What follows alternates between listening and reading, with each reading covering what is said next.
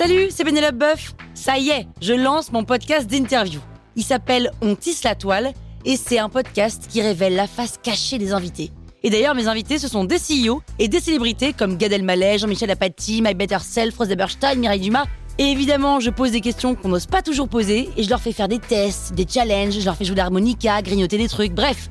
Rendez-vous sur On tisse la toile pour découvrir une interview tous les lundis. Ciao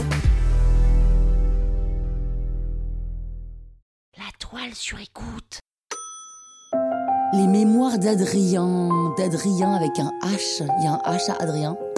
Vous écoutez Krusty Book, le podcast qui résume les livres en vous spoilant le hook.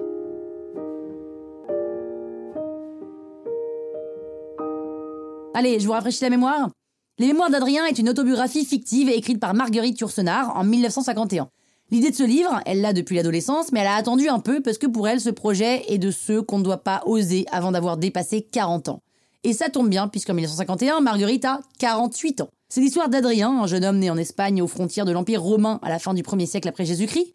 Son père décède et Trajan devient son tuteur et l'adopte, ce qui est plutôt pas mal puisque Trajan va devenir empereur et Adrien donc son successeur.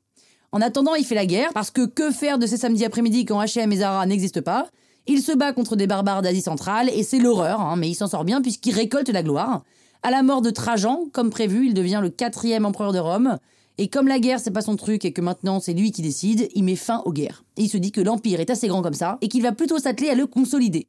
Il œuvre pour la paix, l'ordre et la justice. Alors c'est littéralement l'âge d'or de l'empire romain.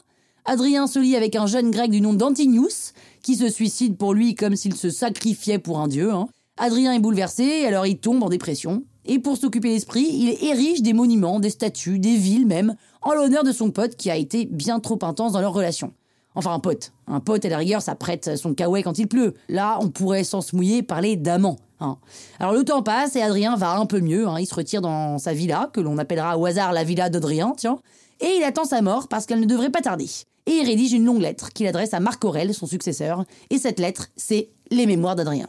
Les Mémoires d'Adrien, c'est donc un roman historique qui raconte une époque où Gutenberg n'était pas né, et loin, très loin de l'être, ce qui veut dire que pour l'écrire, Marguerite a dû faire beaucoup de recherches dans des langues pas vraiment au sommet de leur gloire. Elle choisit quand même d'écrire un roman et non pas une thèse historique parce que dans le roman, l'imagination est permise pour combler les lacunes des connaissances historiques. C'est pratique.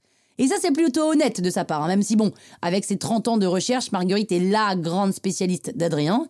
Mais elle sait aussi ce qu'il écoutait comme musique et ce qu'il pensait de tel ou tel poème, et sans doute encore beaucoup de choses qui nous échappent si on lit ce livre comme un roman. Et c'est pour cette raison que dès sa sortie, le roman est un succès dingue en France comme à l'étranger, parce qu'en 5 parties et 350 pages, Marguerite retrace la vie d'Adrien comme si elle avait assisté à tout ça. Elle va même plus loin puisqu'elle dit Si j'ai choisi d'écrire ces mémoires d'Adrien à la première personne, c'est pour me passer le plus possible de tout intermédiaire, fût-ce de moi-même. Voilà, Marguerite, c'est le genre de femme assez puissante, hein, qui parle en punchline, alors on vous laisse imaginer quand elle écrit. D'ailleurs, vous avez sans doute remarqué à quel point la plupart des œuvres sont critiquées à la sortie. Eh bien, pas là. Là, les historiens disent Bravo Margueux, c'est fort ce que t'as fait. Et c'est vrai, Margueux, c'est fort d'être mise dans la peau d'un empereur romain pour écrire un chef-d'œuvre, quoi. Ben voilà, maintenant vous pourrez faire croire que vous avez lu le bouquin. Croustille, hein? La toile sur écoute.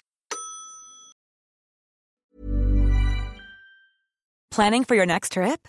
Elevate your travel style with Quince. Quince has all the jet setting essentials you'll want for your next getaway, like European linen premium luggage options, buttery soft Italian leather bags, and so much more. And is all priced at 50 to 80% less than similar brands.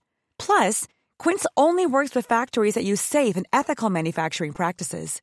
Pack your bags with high-quality essentials you'll be wearing for vacations to come with Quince. Go to quince.com slash pack for free shipping and 365-day returns.